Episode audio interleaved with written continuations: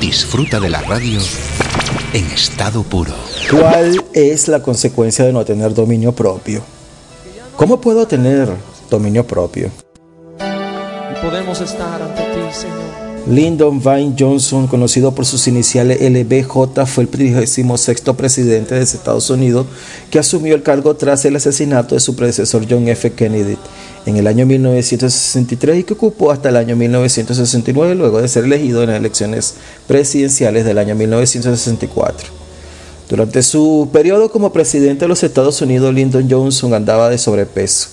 Un día su esposa le retó con esta franca aserción. No podrás gobernar el país si no puedes gobernarte a ti mismo.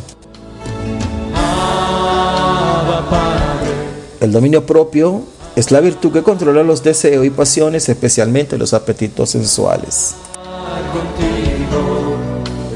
Y Romanos 8:6 dice, por lo tanto, permitir que la naturaleza pecaminosa les controle la mente lleva a la muerte, pero permitir que el espíritu les controle la mente lleva a la vida y a la paz.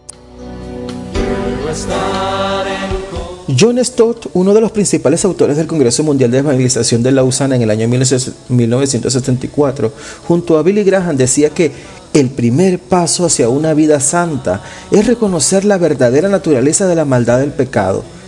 En este orden debemos someter nuestra naturaleza.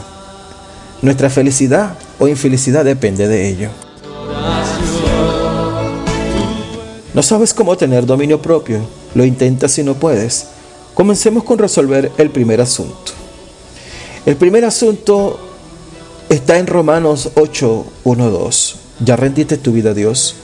Ahí dice que por lo tanto ya no hay condenación para los que pertenecen a Cristo Jesús. Y porque ustedes pertenecen a Él, el poder del Espíritu Santo da vida y lo has libertado del poder del pecado que llevaba a la muerte. Eso es lo primero que debemos de hacer rendirnos a Él, ya que solo los hijos de Dios han sido libertados del poder del pecado, aquellos que nacieron de nuevo. Lo segundo es reconocer que solo uno no va a poder y que depende de la ayuda del Espíritu Santo. Pídale a Él, depende de su gracia, tenga ese dominio propio. Desde Radio en Oración, Pastor Anderson Tiapo.